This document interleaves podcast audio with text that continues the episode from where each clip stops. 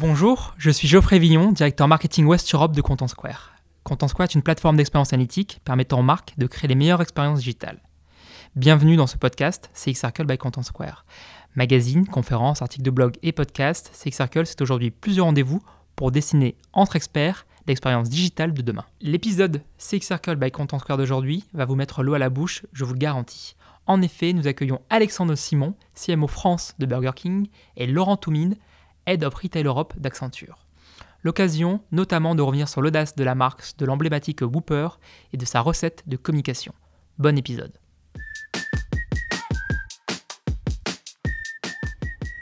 Laurent Toumine, bonjour, vous êtes Bonjour. Head of Retail Europe d'Accenture.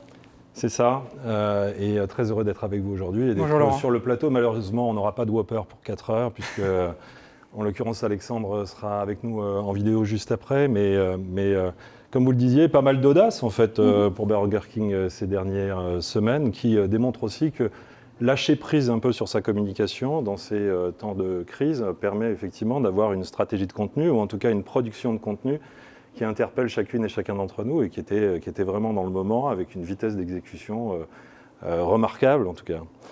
Euh, donc sur euh, cette notion de production de contenu, j'ai envie d'élaborer un petit peu parce que fatalement, euh, euh, elle est massive aujourd'hui et quand on regarde la projection des budgets de création média sur l'année qui vient, on est en train de parler de 400 milliards qui seraient développés effectivement sur les budgets médias digitaux. On, on- on évoque les 500 millions de stories qui sont publiées chaque jour sur Instagram. Bref, il y a une indigestion potentielle de contenu. Néanmoins, que ce soit les DNVB qui ont été cités tout à l'heure par, euh, euh, par mes collègues de, Danone, euh, ou encore les marques qui font du DTC également, Danone le mentionnait tout à l'heure, donc du direct to consumer, ben, ont une nécessité d'être présents en fait sur, dans ce brouhaha de contenu. et, et- Burger King réévoquera, Alexandre évoquera, évoquera la manière dont il a sa singularité, il a créé sa singularité dans, ce brouhaha. Donc euh, cette création de contenu, elle exige désormais pour les marques, pour les enseignes aussi, hein, euh, les enseignes de distribution, d'avoir une capacité de production qui est beaucoup plus industrialisée. On n'est pas dans le côté glamour de la créativité en fait sur, sur le contenu, mais bien dans l'industrialisation et donc dans cette capacité à développer à l'échelle pour l'ensemble des marchés qu'on adresse, l'ensemble des populations que l'on veut cibler, le contenu le plus juste possible. Et ce que l'on voit, c'est un mouvement vers le digital decoupling, donc la prise de conscience que la démultiplication des moyens de production euh, est contraire à l'efficacité, en l'occurrence, euh, à l'homogénéité, au time to market, à la capacité euh, d'être réactif par rapport à des événements d'actualité. Et donc on voit des enseignes et des marques se pro- proposer de créer des content factories, des usines à contenu, qui peuvent éventuellement mobiliser euh, des compétences euh, industrielles telles que euh, celles que nous avons acquises récemment avec Make a Vision, qui est le studio d'effets spéciaux qui avait fait les effets spéciaux de Game of Thrones, et qui va vous faire du computer generated content, donc du contenu généré par ordinateur, à grande échelle, avec une capacité d'adaptation effectivement pour l'ensemble des pays, et un rendering qui est très très proche de la réalité. On pourrait parler de fake content, hein, mais en l'occurrence, euh, lorsqu'on commence à industrialiser effectivement le contenu, on doit pouvoir se pencher sur cette technologie émergente de création de contenu euh, euh, généré par ordinateur, qu'on a utilisé récemment pour les Fashion Week. Typiquement, la Fashion Week de Milan, les trois dernières Fashion Week de Milan ont été totalement virtualisées grâce à cette génération de contenu industrialisé, comme je le mentionnais à l'instant. Alors, ça, c'est un souci d'économie. Grosso modo, lorsqu'on crée une content factory, lors- lorsqu'on utilise ces technologies, on baisse les coûts de 30%. On a un time to market qui s'améliore de 25% et on peut produire environ 25% de contenu en plus avec euh, ISO effectif. Donc euh, voilà, on voit l'intérêt euh, de l'équation économique de la chose. Ça n'empêche pas la personnalisation. Vous allez me dire, mais il y, y a une contradiction là. Vous voulez produire beaucoup de contenu et en même temps vous voulez hyper personnaliser. Euh, L'intervenant de ces discounts euh, l'évoquait. En fait, les messages, euh, par exemple mail, euh, se doivent d'être de plus en plus personnalisés. Et donc, on a une intervention de l'intelligence artificielle ici, à travers, par exemple, une start-up du groupe Casino, donc un cousin de Cdiscount qui s'appelle Relevancy, qui nous permet, dans la perspective de la dématérialisation des catalogues, vous savez, les Isabal, les imprimés sans adresse pour les boîtes aux lettres, les trucs qui traînent dans nos boîtes aux lettres et qui consomment énormément de papier, et pour lesquels les gouvernements vont un jour ou l'autre légiférer. eh d'avoir un moteur d'intelligence artificielle qui utilise les données des cartes de fidélité et d'autres données qui sont identifiées par Content Square ou par d'autres sources d'informations qui me permettent de mieux qualifier en fait l'audience afin d'envoyer les, messages les plus appropriés, les images, les vidéos les plus appropriées à chacun euh, des prospects ou des clients existants afin euh, de déclencher un acte de réachat ou euh, un acte de visite, qu'elle soit virtuelle ou physique, avec les gestes barrières, évidemment. Donc ça, c'est la production, la productivité, je l'évoquais, avec les Content Factory, la personnalisation, et cette personnalisation, elle rentre désormais dans une ère encore plus extrême, puisqu'on cherche à mieux comprendre la rentabilité de chacun des clients. Euh, et donc à moins étaler la confiture sur la tartine, donc euh, je parle des budgets marketing, la, confiture, euh, et faire en sorte effectivement de discriminer les clients selon un compte de résultat client, c'est-à-dire quel est le chiffre d'affaires qu'il me rapporte, moins quel est le coût des marchandises que je lui sers, moins quel est le coût associé aux actions marketing que j'ai menées, éventuellement quels sont les coûts logistiques qui sont associés à la délivrance des produits ou des services que je lui ai donnés. Et on analyse comme ça chacun des clients et on les, on les, on les classe par, euh, par tranche de rentabilité et on essaye de regarder la lifetime value de ces clients. Donc euh, tout au long de leur cycle de vie, quels sont les bons triggers, quels sont les bons leviers plutôt euh, que je vais activer, y compris en termes de publication de contenu, afin de faire en sorte que les clients d'une classe de niveau 3 rejoignent la classe de niveau 1 en matière de rentabilité et donc qu'ils soient beaucoup plus productifs pour nous.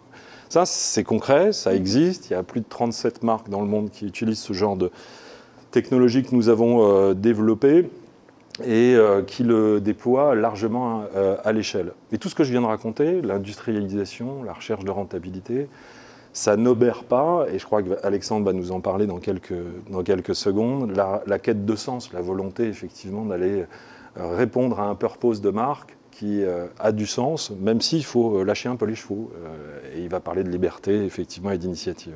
Oui, absolument. Dans la famille Game of Thrones, je voudrais House Burger King désormais. Justement, comment naissent ces contenus dans la com du roi du burger? On écoute ce témoignage d'Alexandre Simon, le CMO France de Burger King. Bonjour à tous, euh, c'est un plaisir d'être avec vous. Désolé de ne pas être avec vous euh, aujourd'hui, mais je ne pouvais pas me déplacer euh, dans le studio.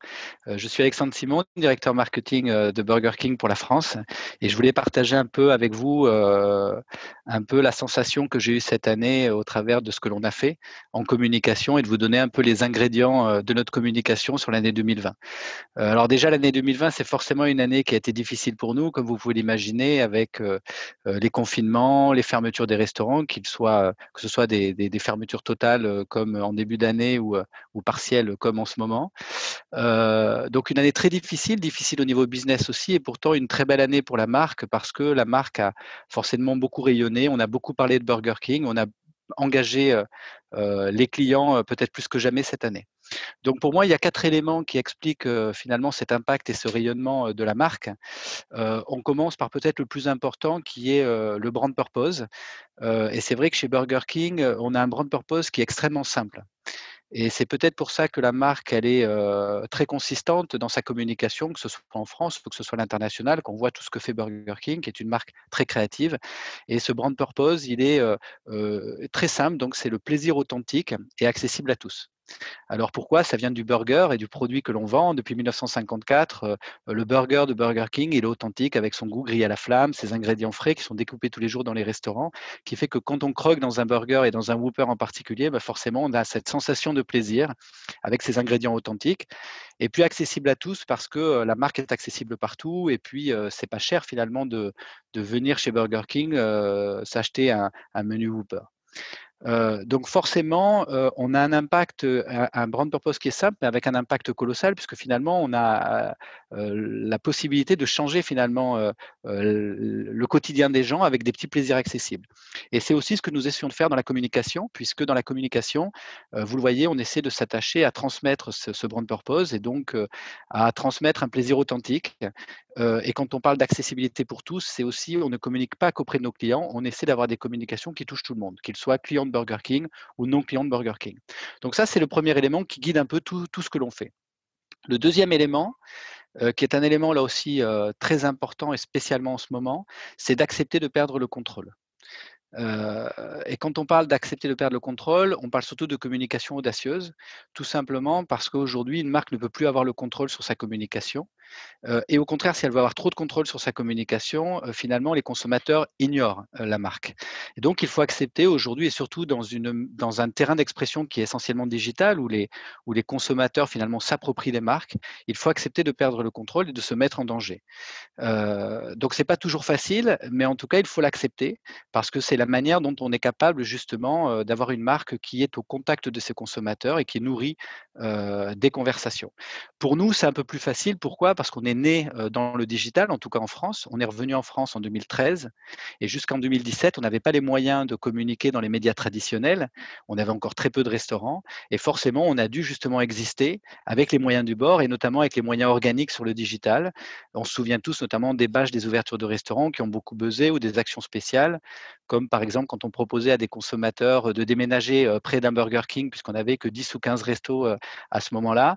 Et donc forcément, on est né, on a un ADN qui est un ADN plus digital, qui fait qu'on s'est construit sur le digital et aujourd'hui finalement, notre ton de marque sur les médias traditionnels, il est inspiré de ce ton digital. Et, c'est vrai que c'est pas toujours simple. à l'inverse, pour une marque qui, qui a construit finalement sa communication sur les médias plus traditionnels, de finalement trouver le bon ton sur le digital. mais en tout cas, pour nous, c'est peut-être pour ça aussi que c'est plus simple et qu'on fait des communications qui sont peut-être plus authentiques et peut-être plus audacieuses. Le troisième élément, et souvent on me dit ah mais en fait Burger King vous cherchez à faire le buzz et en fait, je dis toujours, non, on ne cherche pas à faire le buzz. En fait, on cherche à faire des communications qui ont du sens. Et c'est parce qu'elles ont du sens, souvent, qu'elles font le buzz. Alors, c'est vrai que cette année, on a peut-être plus buzzé parce que, parce que finalement, tout le monde avait les mêmes préoccupations. Et on essaie de coller aux aspirations ou aux préoccupations des gens, finalement, pour apporter un message qui nourrit la marque et qui permet justement de nourrir les conversations. Et c'est vrai que cette année particulièrement, je pense qu'on a fait le buzz, oui, mais parce qu'on avait des choses à dire qui étaient intéressantes. Et donc, je vais reprendre trois communications qu'on a réalisées cette année euh, qui ont fait parler de nous. Euh, que ce soit la première, pendant le confinement, nos restaurants étaient fermés et on s'est dit, OK, nos restaurants sont fermés, donc on n'a pas grand-chose à dire, sauf que si, on a un truc à dire, c'est euh, d'inciter les gens à rester chez eux.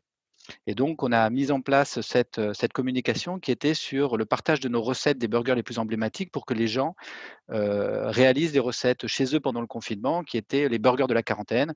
et on a donné finalement les recettes de nos burgers les plus emblématiques. Ensuite, à la réouverture des restaurants, nos consommateurs nous ont dit voilà, on est préoccupé par les mesures d'hygiène qui sont mises en place dans les commerces et spécifiquement dans les restaurants. Et donc, on a communiqué sur ces mesures d'hygiène, mais d'une manière pas anxiogène. Et on l'a fait notamment avec l'aide de Fred Testo, qui a permis justement de communiquer encore avec un ton très humoristique, très authentique, mais en même temps avec des messages qui étaient des messages rationnels et importants pour nos consommateurs pour les faire revenir dans nos restaurants. Donc, encore une fois, une communication qui avait du sens. Et puis là, récemment, et ça, vous l'avez vu également, cette communication un peu un peu forcément provocante sur commander chez McDo, mais qui avait pour objectif finalement de rappeler aux consommateurs que les restaurants restaient ouverts sur les canaux autorisés, que c'est difficile pour la restauration. Et ce qui était important, c'était finalement que les consommateurs sortent en ce moment, qu'ils soient solidaires avec la restauration pour nous aider dans un moment qui est difficile, et que ce soit une grande marque ou une grande chaîne comme un plus petit restaurant indépendant. Donc, donc voilà, donc toujours avec du sens et un message toujours qui, oui, fait parler, mais qui a pour objectif finalement toujours sous une forme qui est authentique et sympathique et qui fait rire les gens, mais toujours avec un message de fond. Donc ça, c'est le troisième élément.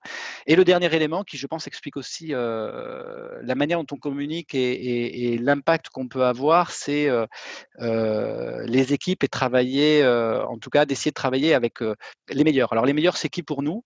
Oui, forcément, c'est des, des agences ou des personnes dans nos équipes qui, ont du talent et qui sont smart. Et surtout, quand on, quand on est un challenger, c'est important de, de, travailler avec les meilleurs pour avoir une vraie stratégie différenciante. Mais c'est aussi des gens qui sont passionnés. Et on a la chance, que ce soit avec nos agences de créa, que ce soit avec nos agences médias, que ce soit avec notre agence RP ou notre agence digitale, je pense qu'on a vraiment des gens qui, qui aiment la marque et qui finalement s'investissent à 100%. Donc voilà les quatre points, les quatre points, les, quatre ingrédients clés, on va dire, du menu Burger King en communication. donc un brand purpose simple et accessible à tous, accepter de perdre le contrôle, ne pas chercher à faire du buzz, mais chercher à faire du, sens finalement, et puis communiquer avec sens, et puis, et puis travailler avec les meilleurs qui sont les plus smart et puis les plus passionnés. Voilà, je vous ai tout dit, je vous ai livré tous nos secrets, et c'est vrai que pour résumer ce que j'ai dit un peu au début, c'est vraiment une année difficile, c'est vraiment une année de merde pour nous, mais par contre, c'est une année où je pense que la marque a, rayonné, et on en est tous hyper fiers je pense personnellement que cette tendance de communication est, là pour durer, mais ça, euh, seul l'avenir nous le dira. Merci beaucoup. Eh bien, eh bien, merci infiniment Alexandre Simon pour sa franchise et merci aussi à Laurent Touim qui était avec nous tout à l'heure pour accompagner ce cas Burger King.